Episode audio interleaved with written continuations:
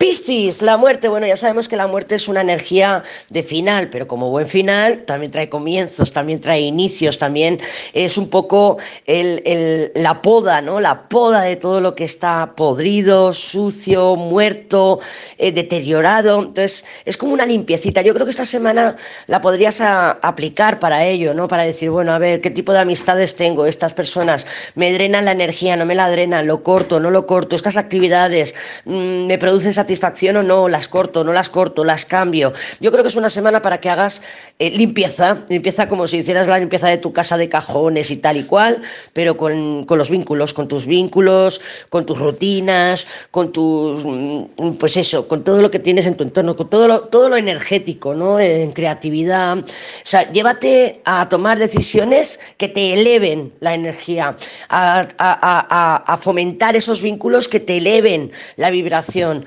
mmm, lo tóxico, lo tóxico déjalo atrás, porque es que además es una semana fantástica para que lo hagas, porque te veo claridad mental, te veo deseo de mejora, te veo tomando eh, decisiones muy acertadas, muy positivas para ti. No te dejes llevar por, por los malos sentimientos por la baja vibración de otras personas o de las situaciones. No, no, no, no. Córtalas de raíz, que me parece a mí que tienes mucha capacidad para ello estos próximos días.